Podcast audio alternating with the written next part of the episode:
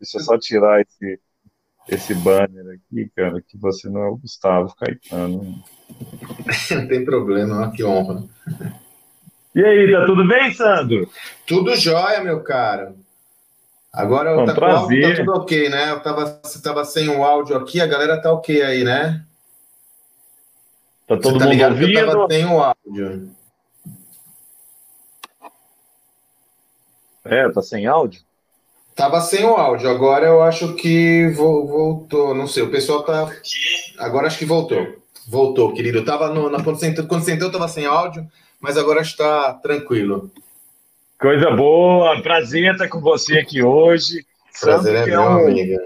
né, é, um, é um especialista, né, Sandro? Assim, eu tenho uma admiração muito grande por você. Há um Obrigado. tempo que a gente se, se conhece, é, que você, né, sempre para mim, tem a figura de um mentor, né, de um professor, uma pessoa que tem, que tem vivência, que tem experiência e que consegue passar isso com simplicidade, né, Sandro? Que é uma, que é uma coisa que eu gosto muito, a simplicidade. Essa é uma busca, né, amigo? É, não há dúvidas, não há dúvida. Então, Sandro, eu queria primeiro, né, te agradecer aí Que pelo isso? carinho. Eu queria dizer para as pessoas né, que estão acompanhando que essa live vai ficar salva. Eu devo colocar ela no, no Telegram, tá? Eu criei um grupo, viu, Sandro, no Telegram, que é o Pense Simples. Tem o link aí embaixo, quem quiser entrar. É um grupo que tá super legal, super ativo. Depois te espero lá também, Sandro. Acho que você vai gostar. Com Ô, Sandro, e certeza. antes da gente da gente começar, né, eu queria, se você pudesse contar um pouquinho da sua história, né, porque eu gosto muito de saber de onde as pessoas vêm, né, qual é a história Sim, do Sandro aí. Se você puder contar um pouquinho pra gente, vai ser super legal. Claro, meu amigo. Olha, eu. Gustavo, fazendo uma história longa, curta, né?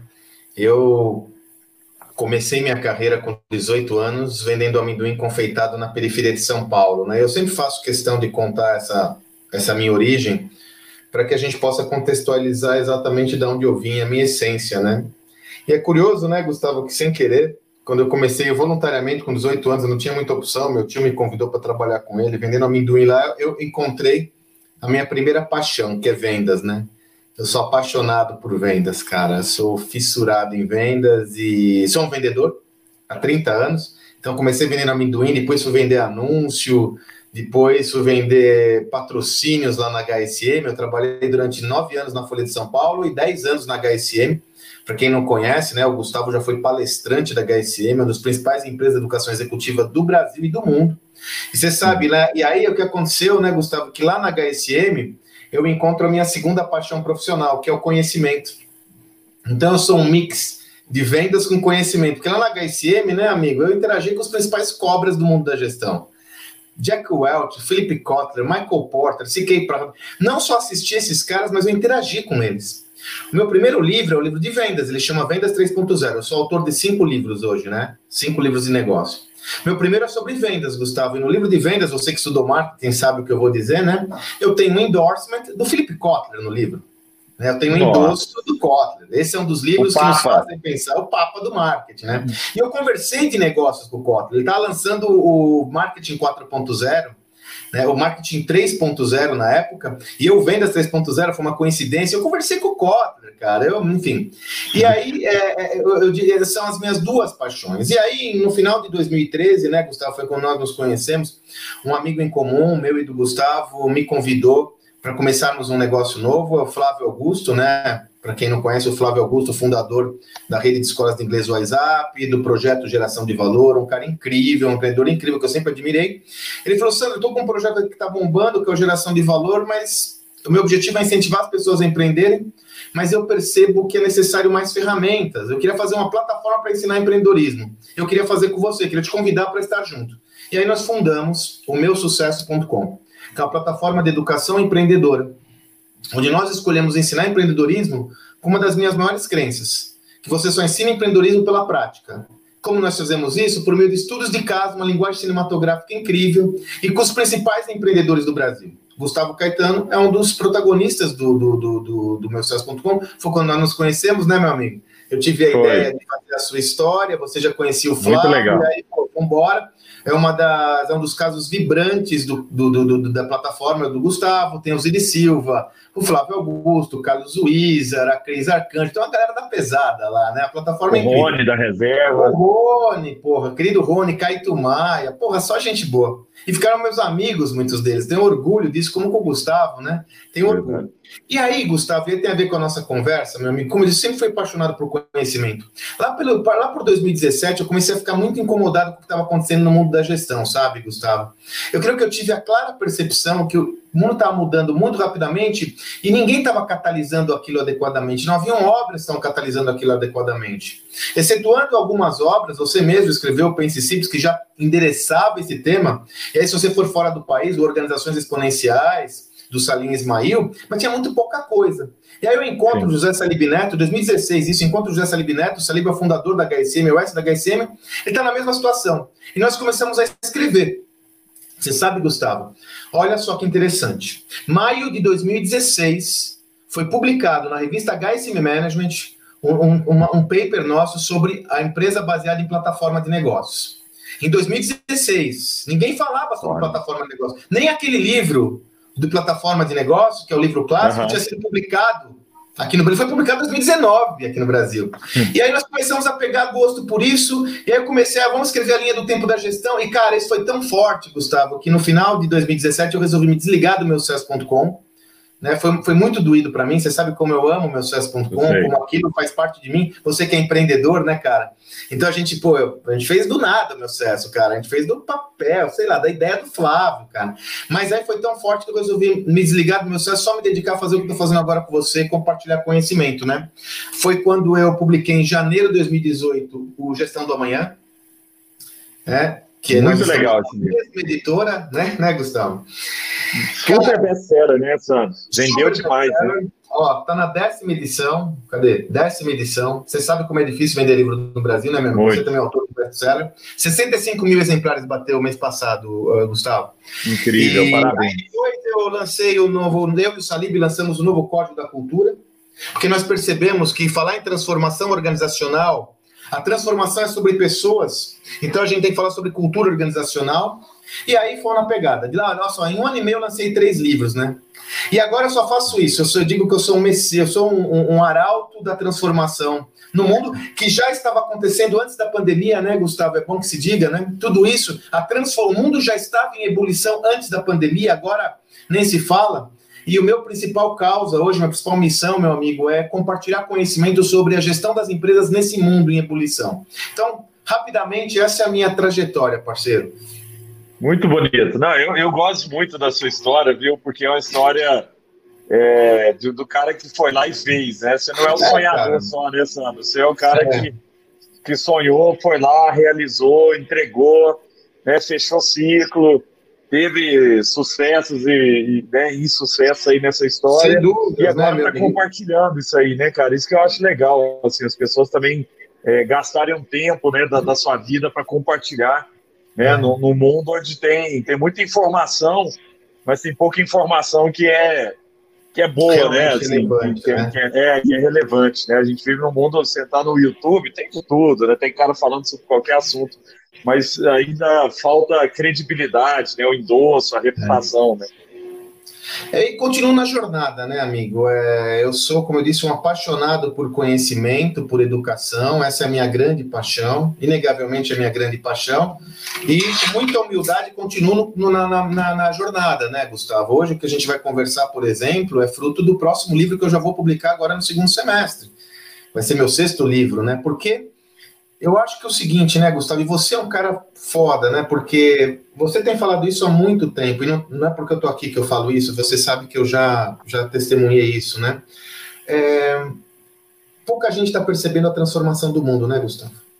Pouca, agora com o Covid, parece que deu um clique nas pessoas, né? Mas essa transformação já vem de alguns anos, né, meu amigo? Então, assim, se a gente não gerar conhecimento relevante nesse mundo em transformação, e mais do que isso, eu tenho que aprender constantemente, eu não posso mais parar de aprender, porque o mundo está se movimentando com uma velocidade tão avassaladora que eu, eu falo a metáfora da escada rolante, ela está descendo, eu estou subindo. Eu tenho que subir mais rápido que ela, senão eu não vou conseguir acompanhar essas transformações, né? Então eu digo que eu sou um eterno estudante, estou na lida aí pô, a vida toda, cara. Essa é, essa é a pegada. Com muita humildade. Oh, né? Com muita humildade. Oh, Sandro, começa, começando o nosso assunto então, para esquentar, é o seguinte: o que, que você tem.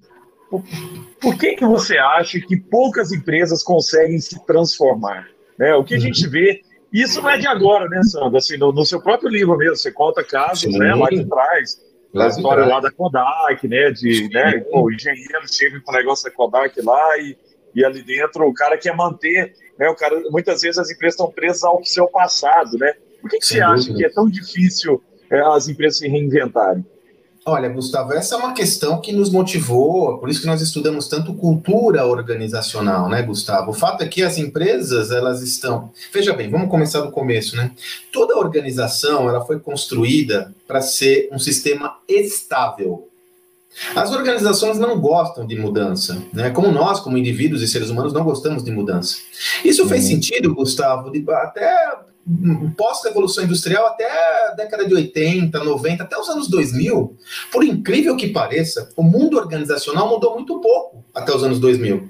Foi com o advento, com a, com a, com a revolução tecnológica, com a onipresença tecnológica, é que o mundo empresarial começou a se movimentar muito rapidamente porque houve uma explosão da concorrência. Então veja bem o que eu estou te falando. Durante quase século, ou mais de século, nós somos acostumados a manter é, sistemas estáveis organizacionais. É evidente que num contexto como esse, eu tenho uma dificuldade brutal de, de, de confrontar o status quo. A minha tendência pela estabilidade fez com que eu criasse contextos e sistemas que fossem totalmente aversos à mudança. Como eu sou averso à mudança, o que, que aconteceu no mundo empresarial, Gustavo? A partir do ano de 2010, sobretudo 2010, 2008, as startups começaram a avançar. Eu falo 2008, 2007, sobretudo, porque é quando o Steve Jobs lança o iPhone. Uhum. Esse é um ano mítico, é um marco na história do mundo. Porque a partir daí a digitalização entrou com toda a força, o mobile, o celular se configurou como um elemento fundamental no comportamento de todos e as startups começaram a ganhar uma força extraordinária. Tanto que, se você for avaliar as 10 maiores empresas em valor de mercado de 2008 em relação a 2018, apenas três se mantiveram naquele ranking. E mais, de 2018, das 10, 7 eram de tecnologia. Então, é, o mundo se transformou abruptamente. Aí você fala, poxa, mas por que as organizações consolidadas não conseguiram acompanhar isso? Porque foram estabelecidas em cima de estruturas estamentadas que não permitem, que são fortes indutores né, do pensamento baseado no status quo. As empresas têm uma imensa dificuldade em se transformar. Uma imensa. E nós temos que assumir isso. Se a organização não assume isso, ela fica no estado catatônico, ou seja, paralisada. Qual que é o sistema que isso mais se externaliza, Gustavo? Na cultura organizacional. A cultura de uma organização é seu sistema de crenças, é seu sistema de pensamento. Então, esse sistema de pensamento, por mais que ela adote é, é, modelos mais modernosos, é, é modelos de gestão ágil, Scrum, Squad, Sprint, por mais que ela faça um escritório lá Google, isso tudo é artefato. Se ela não mudar realmente seu sistema de crenças e ficar pensando como antigamente, ela não muda. Então, o que a gente vê agora, eu vi hoje uma declaração, uma, uma entrevista muito legal do Fábio, do, do Google, onde ele fala assim, porra, o digital não é mais uma opção. Eu vejo muitas empresas falando que estão crescendo de 10, eram, é, as vendas digitais eram 10%, tá indo para 20%, elas estão comemorando, estão louco. Porque não tem que ser 20, tem que ser tudo. Porque Exato. o fica no digital. Mas você percebe como é difícil? Você percebe, é. Gustavo, como é difícil? É modelo mental. Nós temos que, por isso que cultura organizacional é a instância mais importante de qualquer transformação de empresa. E eu digo, viu, Gustavo? Não temos mais que utilizar o termo transformação digital. Tira o digital da palavra, é transformação. O digital é onipresente. Sabe, Gustavo, esse livro aqui, O Novo Código da Cultura, sabe qual ia ser o título dele? É que a gente não quis e eles estavam certos. O código, o título dele ia ser Indo Além da mesa de Pebolim. Transformação cultural na prática, de verdade. Porque a galera acha que mete uma mesa de pebolim, coloca a galera ali é. no Põe tá puff colorido. Coloca cachorro para vir pet friendly, tá mudando? Não tá mudando. Se mudar o modelo mental, não rola, irmão. Então, é, é, assim, de uma forma mais sintética, Gustavo, os sistemas de pensamento são muito estamentados. E eles são o principal obstáculo para a transformação dos indivíduos e das organizações. Ô, Sandro, mas você falou um negócio que é genial. o que você está dizendo aí é o seguinte, né? Tudo dentro das empresas, né? você pega as empresas tradicionais e tal, é tudo meio que feito para não dar errado, né? Exato. Só que é isso que evita a transformação, porque a transformação ela, ela é experiência, é experimentação de coisas também, né? E, e, e, e, o que, que você vê? Pega um banco grande, né? Nada pode sair do script. Tudo tem que estar ali dentro, nada. Você tem que falar desse jeito, você tem que vestir desse jeito, você não pode né? Você, você não fala. Tem, tem empresa, sabe, uma vez uma, uma menina veio, ela trabalhava numa multinacional dessas bem grandes e famosas aí, e ela veio trabalhar na samba. Eu falei: o que te levou a sair de uma empresa tão grande para vir para cá?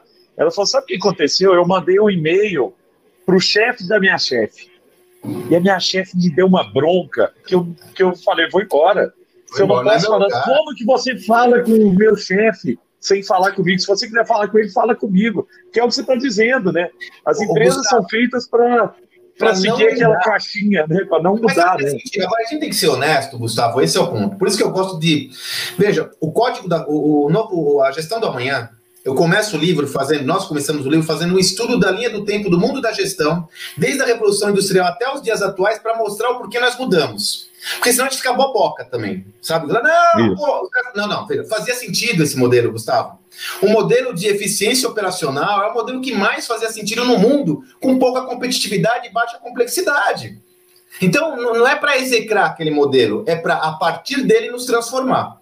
E você, você cita um exemplo, coincidentemente, nós citamos um exemplo juntos, que é fenomenal, que você, que você vai lembrar bem, né? Que é quando, de, anos 2000, primeiro estouro da bolha da internet, a Netflix, que ainda não tinha um modelo digital, não era um streaming de vídeo, era só entregas via postal. E a Netflix, desesperada, isso está dito no livro do, do, do, outro sócio do Red Hastings, é o Mark, esqueci o outro, Rudolph, Mark Rudolph, que é outro founder do Netflix, ele falou isso. Eles estão ferrados, conseguiram uma, uma reunião com o presidente da época da Blockbuster. A Blockbuster tinha feito uma abertura de capital, a maior abertura de capital da época, nos anos 2000, ela levantou 470 milhões de dólares. Imagina o que era isso há 10 anos atrás. Assim, mais de bilhão, né? E aí, nessa conversa, eles estão precisando de capitalizar, estavam, porra, estourou a bolha, não tinha mais grana, uma, uma descrença total com empresas da nova economia. E aí, ele falou: quanto vocês vendem um negócio? E aí eles falaram: nós vendemos porque nós necessitamos 50 milhões de dólares. E aí, no próprio livro, Mark Rudolph comenta que eles perceberam que eles foram alvo de chacota, sabe assim? Isso é negócio de nicho. Pouco tempo, atrás, pouco tempo depois, eles realmente negaram a compra por 50 milhões de dólares da, da, da, da Netflix. O que pouca gente sabe, o que o Gustavo conta também, né, Gustavo? É o seguinte: como surgiu a Netflix? Diz a, diz a lenda, diz Red Hastings, que a Netflix surgiu quando ele foi devolver uma fita, um filme. Vocês são muito jovens, não lembram? Mas antigamente eu tinha aqui na locadora devolver os filmes. Ele devolveu atrasado e teve que pagar uma multa. E aí, diz a lenda, Red Hastings diz que foi aí que ele teve um insight, o Arif, né? E se eu desenvolvesse um negócio onde eu assistisse o filme o tanto que eu desejasse sem pagar multa? Foi daí que surgiu a Netflix. Inclusive, tem um livro chamado The Beautiful Question que conta essa história. Pois bem, a multa, né? E a Blockbuster não quis comprar a Netflix. Gustavo, quanto a Blockbuster faturava de multa quando ela teve a opção de comprar a Netflix, amigo? Acho que 800 milhões de dólares, né? 15% do faturamento da Blockbuster vinha de multa. E aí eu imagino, né, Gustavo, os caras lá tinham acabado de abrir o capital, PPR, bônus, ação. Olha aqueles cabras lá da Netflix e fala, porra, mas se a gente fizer isso daqui, para onde vão esses 800 milhões, 500 milhões de dólares aí, hein? Para onde vai os 15% de receita? Hum, é melhor deixar como tá, não é? Depois de cinco anos, quatro anos, a Blockbuster pede concordata. Depois de cinco, ela pede falência. E hoje a Netflix, ela, ela, ela deve ter subido já esse valor, porque não sei se vocês viram ontem, ela informou os seus resultados trimestrais, está batendo todos os recordes, chegou a 183 milhões de assinantes no mundo todo. A Netflix vale hoje mais ou menos uns 180 bi de dólar. Ô, ô, Sandro, e aí vem uma percepção, né? Olhar para o cliente, né? Eu falo com. Eu, eu, vejo a mesma coisa. Sabe esse, esse negócio da multa? Sabe o que, que eu vejo que é igualzinho? Banco. Sabe por que o banco digital, pega um banco digital, C6, o Banco Inter, o Nubank e tal, vai fazer TED. Quanto é a TED? Não, de graça. Quanto é o DOC? De graça. Pega um banco tradicional, o cara te cobra TED, te cobra DOC. Por quê? Porque pega, possivelmente, alguns bilhões de reais ali vem Sim, de, vem de TED DOC, entendeu? Mas ele não está olhando para o cliente, né? Quer um outro exemplo para te ajudar? Varejo, devolução de mercadoria, é, é, devolução de roupa, por exemplo. Cara, você tem que ir na loja com a nota fiscal, olhar, voltar. Cara, na Amazon, se é compra da Amazon, você devolve pronto. Gente, é isso. Aí vocês vão falar. Você nem fala aí, por quê. Nem fala por quê. Tá aí você tá falando o seguinte, né, cara? A galera agora tá falando que eu tô ferrado por causa do vírus. E eu falo o seguinte: o vírus vai virar a maior muleta para ineficiência e incompetência de executivos e empreendedores agora. Porque tudo é o vírus. Não! Essa parada estava acontecendo antes. Quer um exemplo? Amazon chegou a 1.3 de valuation e está bombando. A Amazon vai crescer para Cacildes. Aí você fala, é claro, ela trabalha com delivery, ela é uma empresa de e-commerce. Não! Concorrentes da Amazon de e-commerce não estão crescendo como ela. É um modelo de gestão que eles desenvolveram absolutamente ágil, baseado em dados, com uma cultura de aprendizado e resultado. Então a gente tem que ficar muito arisco para as respostas simples para perguntas complexas. Não, não é isso. Ah, a Luísa, enquanto a Luísa está crescendo de novo, chegou a 80 bi de valuation anteontem. Não, mas peraí, ó, só um ponto, e até, até um negócio que vocês falam também. O Magazine Luiza chegou a ação a valer o quê? Três reais? Mas, a, Teve um determinado momento que era moeda se comprava uma gasolina. 2015, te falo, 2015, 2015, a Luísa deu prejuízo de 60 milhões, não foi um prejuízo tão grande. 2015, a Luísa valia 600 milhões de reais. 2015, Olha. hein? Ó, 2018, ela já valia 30 bi. O que, que mudou vale na Luísa? 80 bi bateu ontem. Aí você fala, não, ela está crescendo porque é e-commerce. Não! Um concorrente da Luiza, enfim, não precisamos citar os nomes aqui, um concorrente direto da Luiza mudou o presidente essa semana. e é uma empresa que fatura muito mais que ela e tem um valuation menor. Aqui no Brasil, hein? Depois dá uma pesquisada aí, você vai ver o que eu estou falando. Então, assim, não é uma questão casual. A Luísa é um bom exemplo, é um exemplo referência no meu livro, Gustavo. Porque a Luísa, uhum. a transformação da Luísa é uma transformação cultural. Quando ela traz, quando a Luísa Trajano decide corajosamente se afastar, e você conhece bem a Luísa, decide se afastar e ir para o conselho e assume o Frederico, primeiro que agora o Frederico é o melhor CEO do mundo, mas em 2015, pesquisa aí na internet, todo mundo queria matar o cara. Analistas financeiros falavam que era uma decisão paternalista, falavam que ele estava lá porque era filho dela, agora é o melhor presidente do mundo. Mas olha lá na história, ele teve, eu ia falar outra coisa, teve coragem para segurar uma onda.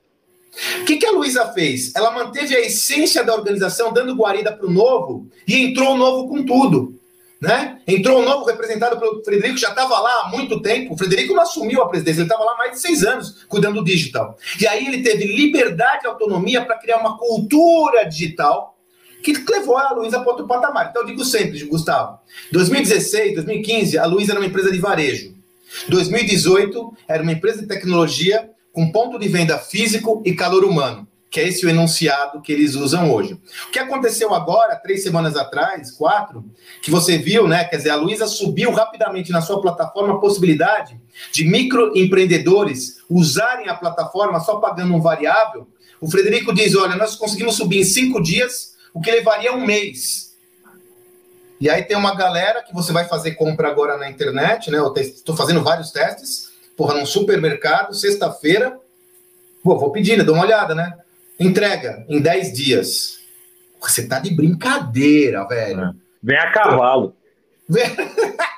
Vem a cavalo. Não, eu já pensei isso. Teve uma vez que veio um negócio que eu comprei no Mercado Livre, vinha de Porto Alegre para Belo Horizonte. 10 dias. Falei, o que que demora 10 dias? Como que demora 10 dias em Belo Horizonte e Porto Alegre? Nem a cavalo eu acho que demora 10 dias. A bizarrice, Gustavo. A bizarrice é o seguinte. Eu falo, não vou pegar, uso o RAP e o RAP me entrega em uma hora. Olha, assim, olha que miopia. Por quê? Agora, peraí, peraí, peraí, que tem a ver com o quê? Eu só trouxe isso que tem a ver com o que você falou. a empresa não é legitimamente centrada no cliente e nunca foi. Customer uhum. centricity, é é é, é, é, é, foco no cliente, discurso politicamente correto, porque ela nunca foi. Para você ser atendido por essa empresa, só tinha uma opção com qualidade: ter que deslocar da sua casa até o ponto de venda físico para ser atendido. Então, desculpa. Ela pode ter um discurso bonito, politicamente correto, mas ela não estava centrada legitimamente no cliente. Aí depois você vai reclamar da Amazon, vai reclamar da Luiza, chora, né? Chora. E o que, que você vê? É bem, bem, legal isso que você falou, porque é, o que a gente tem visto é que novos entrantes, você fala muito disso, né? Sim, Os novos entrantes eles já vêm com uma cultura dessa. Uma Sem cultura dúvida. de agilidade, uma cultura sim. de. Né, principalmente de agilidade, né? Mas um negócio que eu tenho muito na, na minha cabeça, e é o foco de vocês também, é, é, que o grande ele tem mais vantagem. Porra, Gustavo. O grande, o grande ele tem marca, ele tem distribuição, ele tem caixa, ele tem gente, ele tem, né, ele tem recurso e tal. A única coisa que ele não tem é esse mindset que você está falando. Né? Primeiro, foco no cliente e agilidade, né? Lindo. Como é que veja? Olha só, eu não estou falando isso porque a gente está junto, a gente tem uma afinidade de pensamento grande faz tempo. Lá no Gestão do Amanhã, que eu me lancei há dois anos atrás com o Salib, então não é de agora, eu uso um termo, nós usamos um termo que é o encontro de gerações. E eu tenho, fe... eu tenho falado isso toda hora. Nós participamos do evento junto, eu falei também. Em minha visão, a prosperidade real acontece quando o tradicional né, se encontra com o contemporâneo. O que, que eu quero dizer com isso? Como você disse, uma empresa estabilizada, eu, eu, eu digo ela tem três capitais, Gustavo, fundamentais. Capital relacional, ou seja, já tem relacionamento com o mercado. Uma coisa é uma startup com uma solução hiper foda chegar para falar com a Ambev, outra coisa é uma Oracle e falar com a Ambev, né? Então ela tem capital relacional, branding, reputação, tudo isso. Ela tem capital intelectual, casco duro, já viu crise acontecer, sabe como faz as coisas. E ela tem capital financeiro. Se ela conseguir esses três capitais, lhe conferem uma baita vantagem competitiva. Se ela aliar esses três capitais a uma mentalidade, e aí tem que ter muito o quê, meu amigo? Duas coisas: humildade e coragem. Humildade de saber que o novo conhecimento é mais importante do que aquele que você tinha, e coragem para jogar fora aquilo que não serve mais. Se essa organização consegue fazer essa caminhada, ela é quase imbatível. Falamos de uma aqui, Magazine Luiza. Veja, uma empresa de varejo, margens baixas, regional, com estrutura familiar. Você investiria nela? Eles conseguiram abordar, veja, pegar o melhor que eles têm e falar: não, eu preciso me transformar. Então, e olha, eu acho, eu falo que eu acho que aí é minha opinião, né, Gustavo? Não é baseado em estudos. Nós vamos nos surpreender muito daqui por diante com as incumbents, né, com as organizações tradicionais consolidadas que conseguirem, que estão conseguindo enxergar esse novo mundo. A minha tese é que vai acontecer uma nova onda de virtuosismo, de prosperidade, que vai ser a onda das empresas tradicionais absorvendo de verdade todo esse conhecimento e crescendo. Só que tem que ser rápido, Gustavo. Eu fiz um post agora aí no meu LinkedIn, também fiz no meu Insta, que é o seguinte, amigo. A dianteira que essas empresas digitais estão tomando, se a gente não acordar rápido, vai ser quase irremediável. Nós estamos vendo o surgimento de monopólios como nós nunca vimos na história da humanidade. O, o Facebook é, também divulgou os resultados ontem. Eles chegaram a 3 bilhões de usuários. Facebook, Insta, WhatsApp. 3, um terço da humanidade entra numa propriedade do Facebook pelo menos uma vez no mês. E eles não estão na China, tá? Então dá para você ter uma ideia desse adensamento? Quase 50% de tudo que é comercializado nos Estados Unidos, o maior mercado de consumo mundial ainda, passa pela Amazon e vai aumentar por causa da pandemia. Então, se as organizações rapidamente não se movimentarem, essa janela de oportunidade ela está se fechando, cara. E vai se fechar. Muito bom, muito bom, Sandro. Uma coisa, ô, ô, Sandro, como é que a gente desce isso na cultura da empresa, né? Porque eu entendo, assim, que a, a empresa, uma empresa grande, a gente está falando aqui de empresa grande, ela tem que ter seus processos, ela tem que ter sua. É, e acaba que aquilo ali vai ficando um negócio rígido. Muitas vezes é porque o negócio é grande demais e que se deixar é muito complexo. solto, tem, tem, né? E, e, vocês falam do, do motor 1 e 2, né? Como é que é isso? Assim? Como, é que, como é que uma empresa pode trazer uma inovação, né? começar a experimentar coisas novas, até modelos de cultura diferentes, né?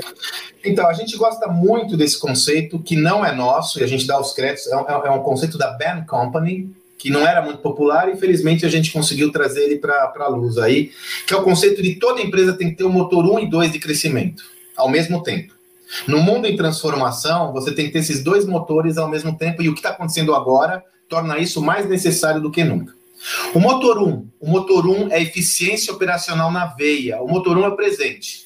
Resultado de curto prazo, eficiência operacional, todos os conceitos que nós aprendemos classicamente de, de, de, sobre estratégia, sobre é, é, gestão de custo, motor 1, um brinco. Você tem que extrair o maior resultado possível desse motor 1. Porém, no mundo que se transforma tão rapidamente como o atual, se você ficar focado só no presente, você perde as oportunidades do futuro. E aí você pode ser ameaçado não só por competidores diretos do seu negócio, mas por novos entrantes, novas empresas que, pô, você pega a situação das, das empresas do mercado financeiro.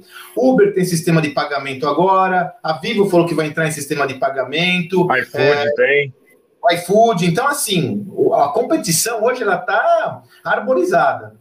Então você não pode ficar só focado em eficiência operacional, você tem que construir o motor 2 ao mesmo tempo. O motor 2 é orientado ao futuro. O motor 2 é todas e qual, toda e qualquer iniciativa que você desenvolve orientada a construir uma nova proposição de negócio. Mas você tem que construir essa iniciativa com uma isenção de pensamento tão grande que ela tem o potencial para destruir o motor 1. Quando o Gustavo, eu conheço bem a história dele. Quando o Gustavo teve, você fez isso lá atrás. Quando o Gustavo teve a visão que o negócio que ele tinha tinha entrado no Oceano Vermelho, que era um negócio de game para celular, tinha entrado no Oceano Vermelho, ele estava em risco, e ele identificou um outro mercado que foi de plataforma de vídeos, foi exatamente o que ele fez. Ele manteve o negócio de game de celular até arregaçar, até dar tudo que ele podia dar, mas aqui no paralelo ele começou com o negócio de vídeo. Esse negócio de vídeo, ele tinha, como foi o que aconteceu, o potencial de fazer o quê? Deslocar o motor 1 e se transformar no motor 1. Sacou? As empresas Genial. têm que investir nos dois modelos, como a Luiza. Da onde vem todo, todo o estofo digital da Luiza? Do seu motor 2, que é o Luiza Labs. Mais de 800 engenheiros trabalhando no Luiza Labs, pensando o futuro. Então, nesse Luiza Labs é pensado o futuro sem restrição. É, Google.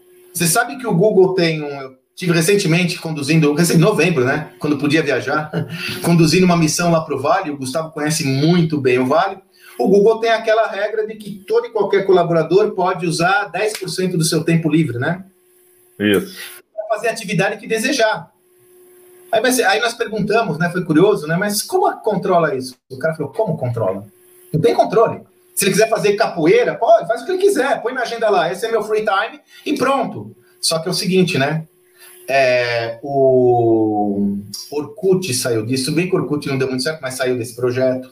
O Gmail, se eu não me engano, saiu de um projeto desses, do free time das pessoas pensando outras proposições, criando o seu motor 2. O Google tem um, um, um, instrumento que a gente usa, até mostra no livro, né, no Jurisdição da Manhã, que é o, é, que é o Google X, né? Que é o lab do Google, que ninguém nem fala muito sobre ele, porque é, dizem, né? Quem, quem tem, quem está familiarizado, que ela é cercado de, parece uma coisa da CIA.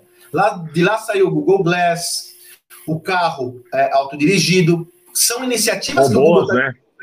Pois é. Iniciativas que ele está desenvolvendo para detonar o negócio principal dele. Então, Gustavo, para que a gente possa mudar a cultura, como você disse no começo da nossa conversa, ela tem que ser mudada com ação, por exemplo, a lógica dos experimentos, a lógica do, do, de você desenvolver uma metodologia ágil de fato no seu negócio, baseada em experimentos, validar esses experimentos na medida que eles são execuíveis, trazer ele para o negócio essencial, negócio principal, são fundamentais. O Gustavo, eu disponibilizei, até devido a eu e Salib, devido à quarentena, nós disponibilizamos gratuitamente a nossa plataforma gestãodoamanhã.com.br. Lá Estou acompanhando tem... lá, viu? Muito legal. São conteúdos complementares ao gestão. É totalmente gratuito. É de gratuita de verdade. Não é isca, não é nada. É só entrar e fazer. No, e agora, em, agora em, em maio, eu vou subir um conteúdo que eu produzi, Gustavo. Eu fui visitar as IEX Ventures. Eu não sei se você já teve lá, Gustavo. As IEX Ventures é o Lab de, é o motor 2 da Ambev. É o Lab de inovação da Ambev. Nas IEX Ventures, em Ambev é o modelo convencional de gestão. Ambev é o clássico motor 1, um, né? Eficiência operacional na veia, meritocracia, custa como unha. Só que o Jorge Paulo já disse isso, não fui eu, né? Não fomos nós. Eles estavam se ressentindo de que esse modelo não estava permitindo essa empresa de inovar.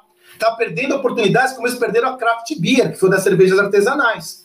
Então eles montaram uma instância que é ancorada nas IEX Ventures, que é o Lab de Inovação da Ambev, que fica no mesmo prédio, mas em outro local, com outro modelo de gestão. Em maio, se, você, se vocês quiserem, agora amanhã, né? Eu vou subir o videozinho que eu fiz, eu fiz uma visita guiada lá. É do cacete você ver que interessante, é outro mindset. Agora, olha que legal que está acontecendo. Algumas atividades centrais que acontecia na Ambev, na Ambevona, estão sendo introjetadas nas IEX. Num sistema que se retroalimenta. Então, aquele negócio pequenininho está começando a contagiar a nave-mãe. De modo que vai chegar uma hora que tudo isso vai virar uma terceira coisa. Aliás, nas IEX Ventures foi que saiu o Zé Delivery, que agora está bombando por causa das lives aí e tal. É verdade. Que é entrega verdade. de bebida, né? Então, assim, amigo, tem que ousar fazer, fazer de fato. Você sabe melhor do que eu, né? Se não fizer, feito é melhor que perfeito. Se não fizer, não adianta. E aos poucos os sistemas vão se transformando graças à prática. Sem prática, não rola. Ô Sandro, agora vamos puxar mais para o lado do empreendedor, né? Tem muito empreendedor que está seguindo aí a gente agora e tal. O que, que é que esse empreendedor tem que fazer para conseguir ser competitivo nesse mundo, né? Porque a gente falou, lógico, e a gente falou um negócio interessante aqui, porque a gente vivia até então no momento em que as grandes estavam sucumbindo, né? As grandes empresas descendo, sucumbindo, né? E agora o que você está dizendo é que esses caras começam a aprender a prática dos pequenos, então ele volta de novo a ser um, forte, um, forte. Né, um cara forte, né? Ele antes era um alvo é, né, mais, mais fraco, né? Digamos assim, que você conseguia né, o Nubank entrou no mercado, olhou para o Itaú, o Bradesco, não, esse cara aqui tem um monte de pontos fracos para bater, né? Eu tenho falado que o pequeno não deve lutar de igual para igual com o grande, né, Sandra? Assim, a luta né, de Davi versus Golias, né? Assim, quando o Nubank entra para brigar com, com um banco grande, ele não pode falar, eu vou botar mais dinheiro na Globo do que o Bradesco. Porque é uma briga que você não consegue brigar. Eu vou, vou bater no grande, onde ele é ineficiente né? ele é lento e tal, eu vou entrar ali. Ele não consegue testar coisa nova, ele não consegue entrar nesse mercado, ele não consegue focar nisso, porque às vezes o, o grande também tem muito, né? É, é, é amplo, né? Ele não consegue é. falar assim, ah, vou focar no nicho específico. Às vezes ali está a oportunidade. Para quem está nos ouvindo aí, tem vários empreendedores aqui participando agora e depois também vai, vai ouvir a gente. O que, que você acha que é o modelo de gestão que esse cara. Porque muita gente, só, só para fechar, muito empreendedor está começando negócio pequeno, mas com a mentalidade que você está falando do grande é. pesado. É. O cara tem sala de diretoria, o cara tem não sei o quê, né? Aquela estrutura. o cara tem cinco pessoas na empresa e tem uma estrutura de hierarquia pesada, é, tudo. Eu sou o dono, eu mando em tudo, eu escuto quem, o que vem de baixo. O que, que você acha, né? Como gestão, gestão do futuro, que é o que você fala muito bem, o que, que é? E, e tudo que você falou para o grande vale para o pequeno, mas eu queria que agora a gente focasse aqui no pequeno. O que, que a gente pode trazer para esse cara conseguir ser competitivo? Gustavo, eu sei que você, como eu, gosta de história, gosta de história de guerra e tal, né? Tem aquela. Não sei se você chegou a ver já essa websérie da Netflix, a Segunda Guerra Mundial em Cores.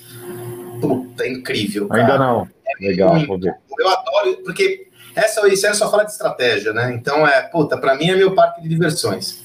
Primeiro capítulo dela, primeiro episódio dela, Gustavo, eles falam, contam uma história de como a Alemanha foi surpreendida com a declaração de guerra pela França e, e, e Inglaterra. E aí Hitler e todo o seu staff tinham que pensar diferente. É curioso que o Hitler diz a história, né, está explicitada nesse documentário, que o Hitler pediu para todos os seus generais tradicionais trazerem planos de guerra. E diz a história que ele ficou muito pé da vida, que todos trouxeram os mesmos planos, e ele falou: caramba, mas isso nós já perdemos lá na Primeira Guerra. Um general trouxe uma ideia inovadora. Essa ideia, curiosamente, não foi desenvolvida pela Alemanha, foi desenvolvida pela Inglaterra. A estratégia do Blitzkrieg. A Blitz. Qual que foi essa estratégia? Vamos basear a nossa invasão à França em surpreendê-los por meio do quê? Da agilidade. Então, esta metodologia da Blitz eram as três, as três forças atuando em sinergia, velocidade mais importante do que tudo, então os panzers, velocidade sobretudo, e avanços rápidos. curtos, rápidos, mas sem parar. O exército francês esperava que a Alemanha fosse, para que a Alemanha invadisse a França, levaria mais de um mês. Em três dias, por Calais, o exército alemão estava invadindo a França. Em nove dias, estavam entrando em Paris.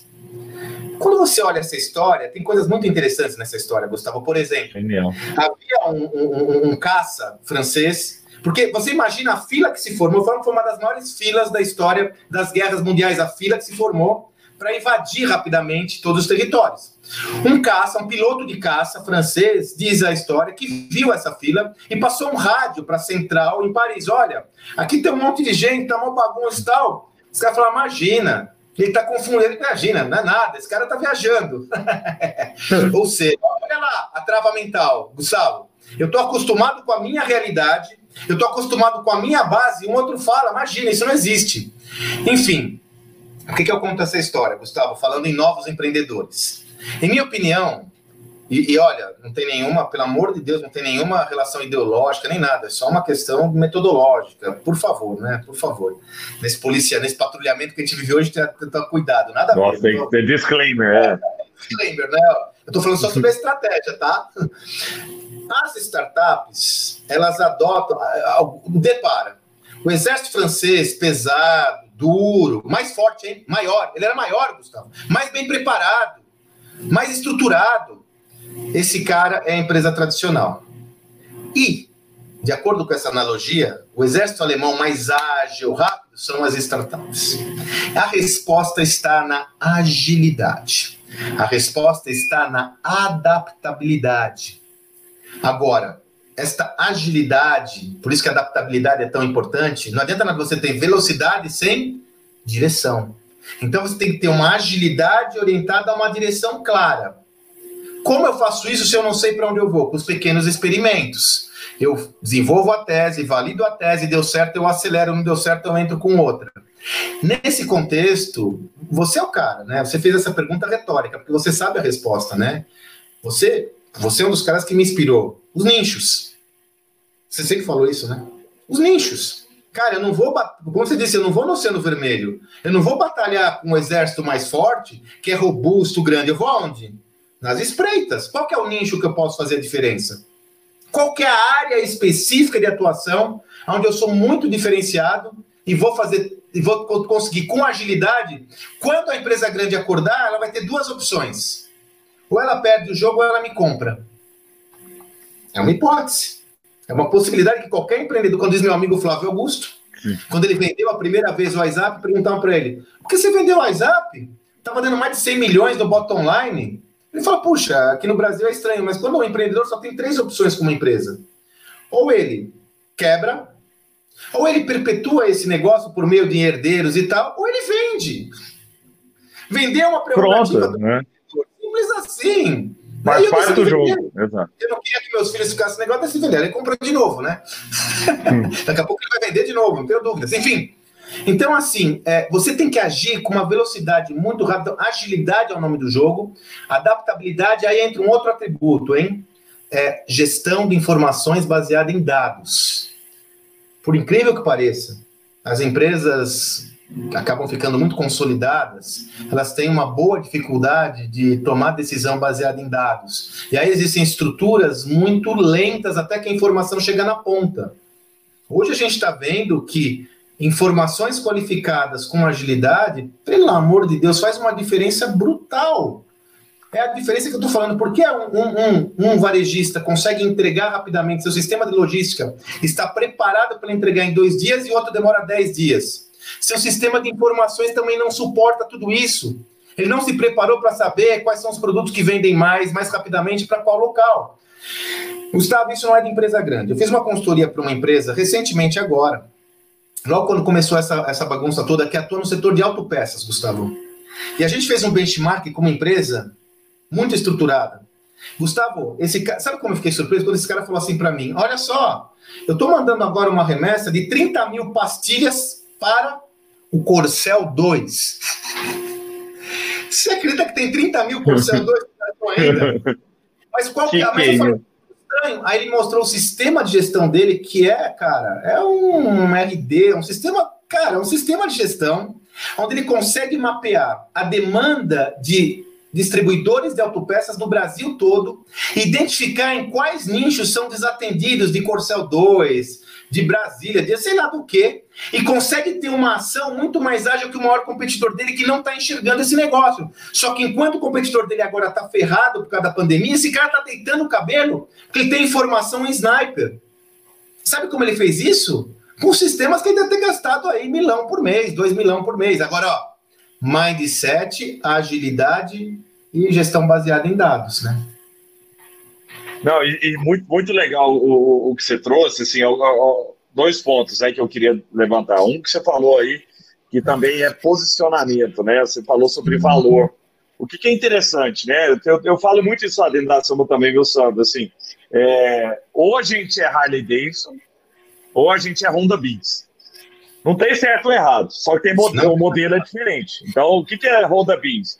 Você chega lá, tem três Honda Beats para vender, três modelos. É, a cor é preto, branco, vermelho e acabou.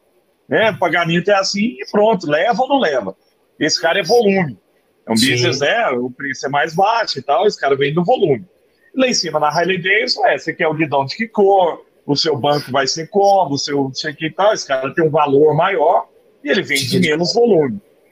Quem perde na história? Se você vai na época que podia ir nos eventos em São Paulo, os grandes eventos em São Paulo, bombando lá, aqueles eventos lá de 10 mil pessoas, 20 mil pessoas aí, que né, vários. Você chega nos hotéis mais caros de São Paulo, Sandro, tá tudo cheio. Vai lá no Emiliano, vai lá no, no coisa, onde o Fábio Augusto fica lá e tal, é tudo cheio. Nos hotéis mais baratos de São Paulo, estão cheios também. Fórmula 1, esses assim, estão todos cheios também. Quem perde? O que está no meio. Porque o cara que não se posicionou. Você é o quê? Eu não entendi o que é isso. Para o consumidor é assim. Né? Eu acho que quando a gente fala de nicho, né, e trazendo muito isso para a linguagem é, mais, mais simplista para as pessoas, é, é que o nicho, no final das contas, é você se posicionar em algo que você é bom, que tem demanda, né, e que você consegue ter algum diferencial de falar, cara, eu sou o melhor cara de culinária para vegano né? E você virar um gerador de conteúdo, né, daquilo ali. Porque muita gente fala também, como que eu viro, como é que eu faço marketing no dia de hoje?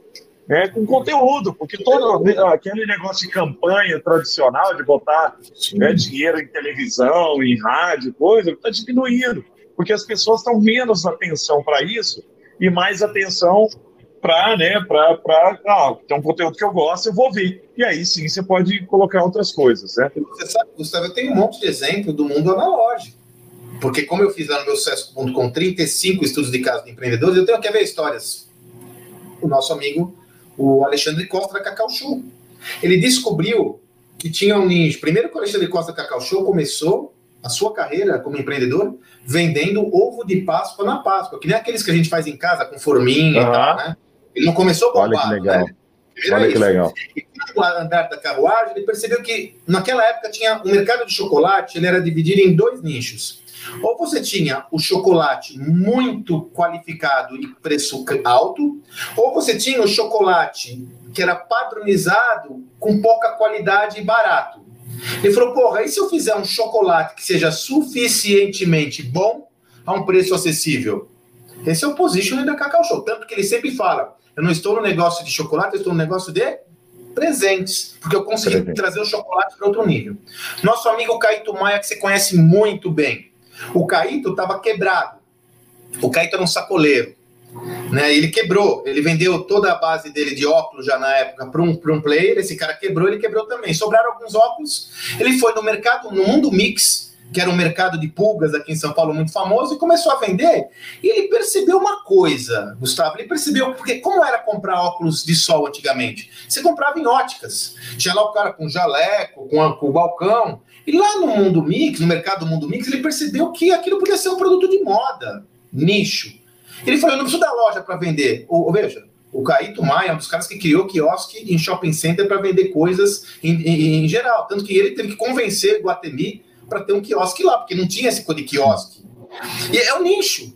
Hoje a, a Chili Beans é o que é a Chili Beans. Então, assim, a gente fala muito do digital, e o digital tem que estar introjetado em todos esses negócios, como está. Mas a gente tem que entender que posicionamento de mercado é um contexto estratégico de diferenciação que vale para qualquer elemento. Meu amigo Facundo Guerra, né, o grande Facundo, que está com desafios incríveis agora, né, todas as casas uhum. noturnas do Facundo são fechadas.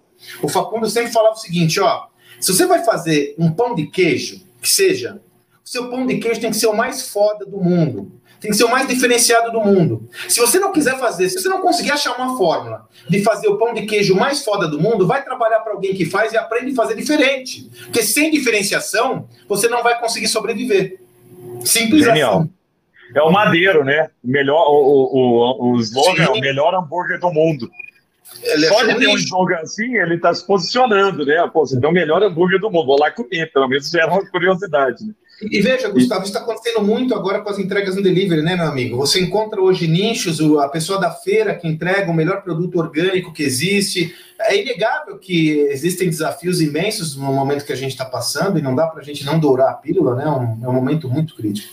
É, mas existem oportunidades orientadas a você. E agora, da onde parte tudo isso? Isso é importante para você me ouvir, né? Parte daquilo que o Gustavo falou, do entendimento claro das demandas do cliente. O Peter Drucker, na década de 60, ele cunhou um termo, um termo que ele que intitulava de Jobs to be Done.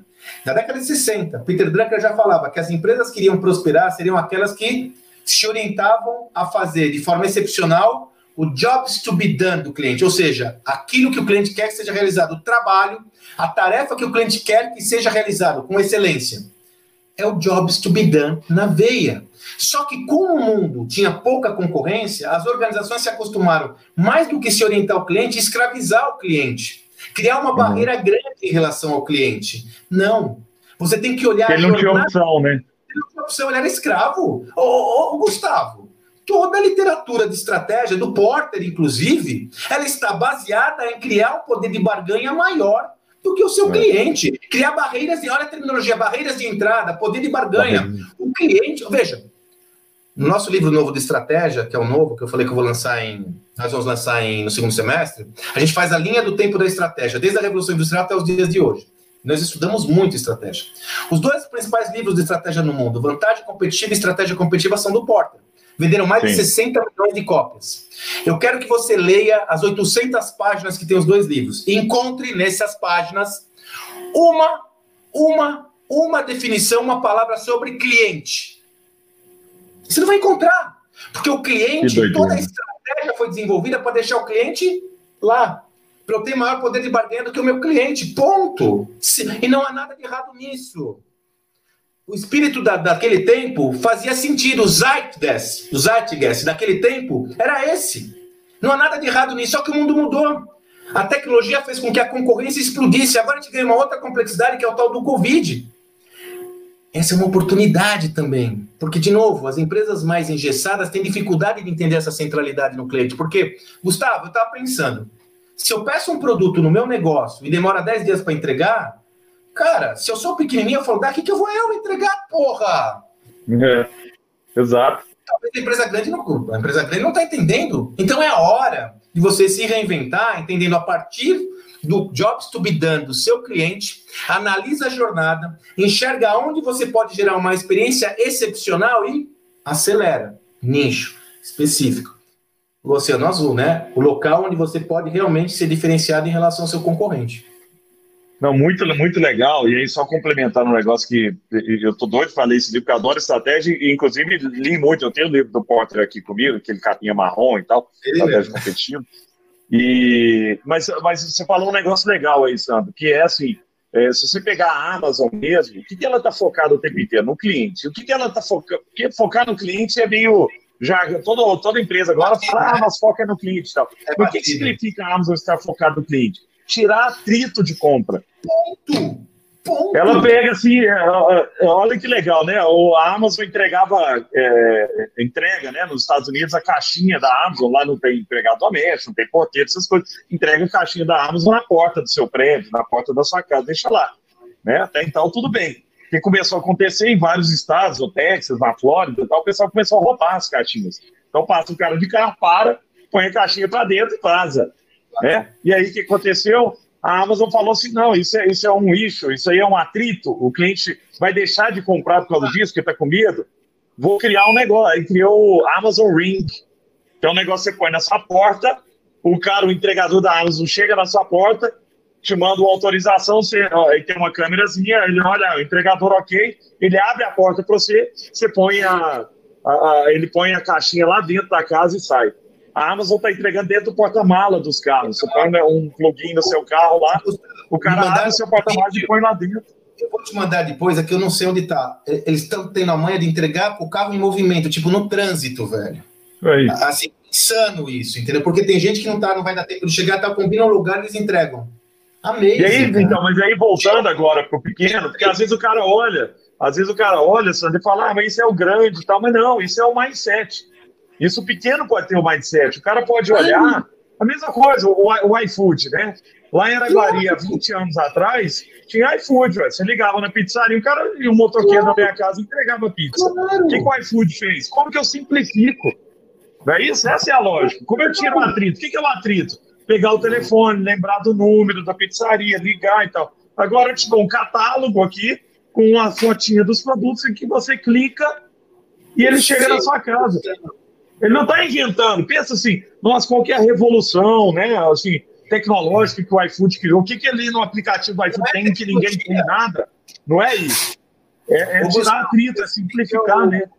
Eu também tenho um canal no Telegram, quem desejar, é arroba Sandro Magaldi. Toda manhã eu tenho gravado áudios sobre esse sobre gestão e tal. Eu decidi desde a pandemia, toda manhã eu gravo lá um áudiozinho. E Legal, vou entrar. O que você trouxe aqui, o seu Jobs to be done, que você me trouxe, né? Você matou, diminuiu atrito. É, RAP. Serviço de delivery, como você disse, sempre existiu, porra. Os motoboys, é engraçado que às vezes existe uma discussão sobre o motoboy. O motoboy tá morrendo no trânsito de São Paulo a torta direito sempre. Agora existe outras tecnologias que aceleraram esse processo, mas é um problema que existe há muito tempo. Pois bem, pô, aí pedimos lá o RAP, já que o, já que o mercado ia entregar em 10 dias, eu pedi pelo RAP, né? Aí você está no RAP, né? De repente você recebe um, um, um, um, aviso que aquela mercadoria que você queria, o queijo ralado que você queria, não tem daquela marca, tem de outra. E você pode ali aceitar ou não. Mas eu estava jogando, fazendo quebra-cabeça com a minha filha, não deu recebo uma ligação, cara. Uma ligação, uma gravação. Olha, o seu motorista do rap aí quer falar com você, por favor, acessa o cara. Veja, o que, que eles fizeram? A entrega sempre existiu. Possivelmente eles começaram a ver que havia um atrito. Quer dizer, quando não tem a mercadoria lá no mercado que o cliente quer? Normalmente o cara ia fazer a dane-se, né? Põe a outra e pronto. Não. Eles começaram a pensar ideias diferenciadas que não são tão caras a propósito, para como eu posso diminuir esse atrito e criar uma experiência excepcional. Então, primeiro vamos mandar o push notification? Vamos. Não deu certo. Vamos mandar um WhatsApp? Vamos. Não deu certo. Vamos ligar? Vamos. Gente, é, uma entrega de delivery como outra qualquer, mas ele tirou o atrito. Agora, só é possível como? Ele analisou a jornada do cliente, entendeu aonde havia esse atrito e fez uma reflexão, e aí entra a cultura, uma reflexão aberta sobre como eu posso acabar com esse atrito. Como eu posso eliminar esse atrito? O ponto é que, às vezes, a gente vai fazer essa reflexão, como você disse, né, Gustavo? Todas as empresas falam que são focadas no cliente e tal. Nós vamos fazer essa reflexão cheia de travas, né? Ah, não, e ligar? Ih, mas se ligar vai dar um problema. E se ele não. Hum, mas essa estrutura. E a multa do, do Blockbuster, eu faturo 15% com a multa, hum, isso vai dar muito trabalho. Então você não tem um mindset de focar no cliente, né? Cultura. Não tem. É Veja, no livro Novo Código da Cultura, Gustavo, nós desenhamos qual que é o framework de uma cultura mais adaptada a esse novo mundo. E nesse framework, no centro desse framework está quem? No centro está o cliente, o tal do Customer Centricity. Pois eu acho. O Customer Centricity. No centro da cultura mais adaptada a esse novo mundo está o Customer Centricity. Que o Customer Centricity não é o foco no cliente. Ele vai muito além. É colocar o cliente no centro da sua jornada de criação de valor. Todas empresas bem-sucedidas dessa nova era são bem-sucedidas não por causa da tecnologia, são porque tiraram um atrito na relação com o cliente. Uber. Você lembra como era pegar um carro? Olha o que tem de atrito. Eu tenho que estar com o dedo levantado aqui na Avenida Paulista, esperando um carro vazio, me olhar e esse carro vazio tem que me ver e ao mesmo tempo que eu estou lá, no mesmo minuto ele tem que estar vazio. Cara, é muito atrito. Veio um cara e falou: que tal uma tecnologia que eu mapeio o cliente que está livre, o carro que está disponível e colo? A tecnologia é o diferencial? Não, eu acho que se a gente juntar uma grana aqui, a gente faz um aplicativo móvel para essa tecnologia, não faz? Não, é o mindset, Mind. é a centralidade do cliente. Agora, só para finalizar, Gustavo, não adianta também eu ficar na esfera das ideias, né, irmão? Não adianta eu ficar aqui na masturbação mental, não, pode fazer isso, pode fazer aquilo. Esses caras são muito ágeis, muito rápidos. Então, o mindset de centralidade no cliente tem que vir com o mindset de agilidade e a gestão baseada em informações para gerar uma cultura de rapidez, né? Para atender todos esses objetivos, todas essas superar os desafios e aproveitar as oportunidades que estão aí no mundo, né? Genial, Sandro. Sandro, para a gente fechar, você falou um, um tema aí que eu acho que é muito legal e pouca gente conhece é, a metodologia, né? Que é a jornada do cliente, né? E simplificando aqui, mas eu, eu, sugiro que quem tiver interesse que se aprofunde, porque o que o Sandro falou é, é super relevante você conhecer a jornada do cliente. Na verdade, a jornada do cliente é todo ponto de contato que o cliente tem, né? Desde a da fase de descobrir, né, sobre a tecnologia, como é que ele descobre, como é que ele encontra, como é que ele compra, como é que ele assina contrato, como que ele recebe o boleto, tudo, porque às vezes em um ponto desse aí é onde você precisa focar para tirar o atrito, né, que é o que a Quinta Andar tem feito. Né? Quinta Andar pegou o processo de alugar, de alugar né, imóvel, que é um processo super burocrático, você tem que ir no imobiliário, quer te pedir quitante de documento e tal, e falou, ah, vou simplificar, eu vou tirar esse atrito, mas ele não está, né? A, a, inovação aí não é nossa, a Quinta Andar tem uma tecnologia é, proprietária que ninguém fez ainda, né? É um segredo de Estado. Não, a, a, a, Quinta Andar tem um mindset de o que, que, é que precisa? Precisa de estudo? Onde eu posso tirar? Onde é gordura? Onde tem um jeito melhor de fazer? Ah, esse negócio de assinar contrato, eu posso mandar um DocSign para o cara, o cara assina com um, um ok, clicou aqui volta. Porque a imobiliária te manda aí no cartório, te manda não sei o que, pô, mas a assinatura digital tem valor né, jurídico, tem o mesmo. E aí você começa a descobrir que tem maneiras, né, Sandro? Mas aí você repara para um outro. Cliente, até, você tem muita referência na internet, é só você googar isso. Se você quiser ir na, por exemplo, no espaços como da Local Web, da RD, você vai encontrar muito conteúdo sobre isso gratuito. E é curioso estar falando, tá lembrando, Gustavo, é, logo no final de março eu fiz um projeto, um projeto, um evento online, um treinamento online, na realidade, para concessionários de uma das maiores montadoras do Brasil, aliás, uma das maiores do mundo. E aí eles estavam todos preocupados porque as concessionárias estão fechadas. E nós fizemos um trabalho de reflexão estratégica, Gustavo, desenhando a jornada do cliente. E aí, se você desenhar a jornada do cliente, começamos a chegar nos insights fenomenais, Gustavo. Por exemplo, é um carro de alto padrão, tá? Bem alto. Existe uhum. um momento melhor para fazer é, revisão do que agora, Gustavo? Porra, eu tô em casa, o meu carro tá em casa. Aí o cara pergunta, Sandro, mas a, a loja tá fechada. Peraí, a oficina pode estar tá aberta? Pode. Por que então a gente não pega esse espaço que tem um puta atrito, ao invés do cara levar o carro na oficina, você não faz um drive-thru, você vai lá, pega o carro dele, traz para fazer o serviço, faz o serviço e devolve. Pô, isso é legal. Genial. Mas Genial. um pouquinho longe, mas eu preciso vender carro. Que tal? Você pega o carro, traz. Quando você está fazendo a revisão, você já faz uma avaliação do carro dele. Fazendo essa avaliação, você já dá uma olhada quanto representa esse carro em relação a ele comprar um novo e já conversa com ele sobre isso. Pô, é verdade. Ah, Sandro, outra ideia. Em épocas de Covid, a gente podia oferecer e fortalecer, por exemplo, o serviço de higienização do carro. Bingo! Cara, ele vai. Você entendeu, cara? Eu não sei se vai dar certo, eu não é. sei se é o caminho, é. mas você entende que mesmo numa situação absolutamente adversa, a partir do entendimento da jornada do cliente, surgem N ideias que podem ser aplicadas com custo baixo, inclusive. É isso que a gente precisa, é pegar toda a jornada do cliente, olhar toda a assimetria, eu falo as assimetrias que são os atritos, e falar, existe uma forma de eu criar uma experiência excepcional nesse atrito, que ninguém está fazendo, mas ó, pensar livre, não começa a colocar bloqueio. Ah, mas assim é. não vai dar. Ah, aqui eu tenho passivo trabalhista. Ah, mas aqui eu tenho. Pensa livre. E depois você vê a viabilidade. Quando você faz um exercício desse, você tem que entender o seguinte: ele tem duas partes. Uma é ideação e a outra é viabilidade. Não confunda as duas partes. Ideação é ideação. Viabilidade é o que você vai fazer a partir da ideação. Nossa, eu canso de fazer isso, graças a Deus, canso de fazer isso com cliente, com consultoria, com workshop, os resultados são maravilhosos, cara. Literalmente maravilhosos. Sandro, muito legal o nosso papo. Eu queria ficar aqui conversando com você algumas horas ainda, cara, porque só esse assunto agora daria uma outra live nossa.